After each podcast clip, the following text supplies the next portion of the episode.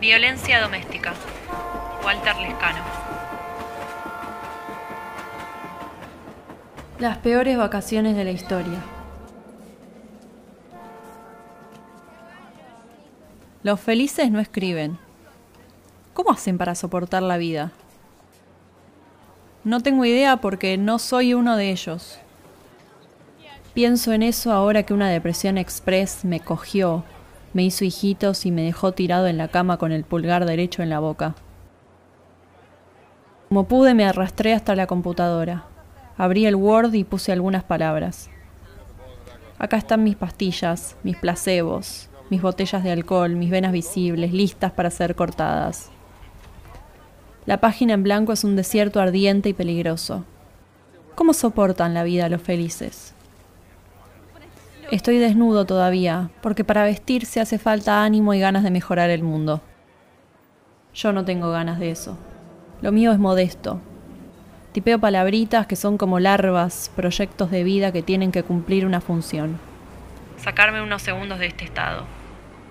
¿Cómo soportan la vida los felices? Voy a recordar durante mucho tiempo esta madrugada.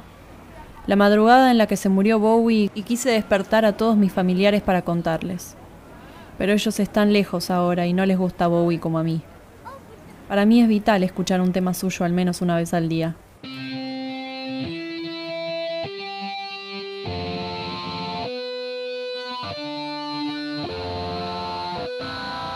Ahora él ya no está y yo sí.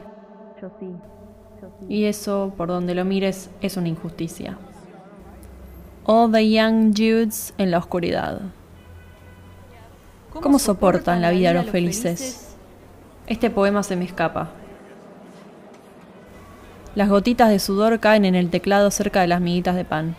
¿Qué estoy queriendo decir?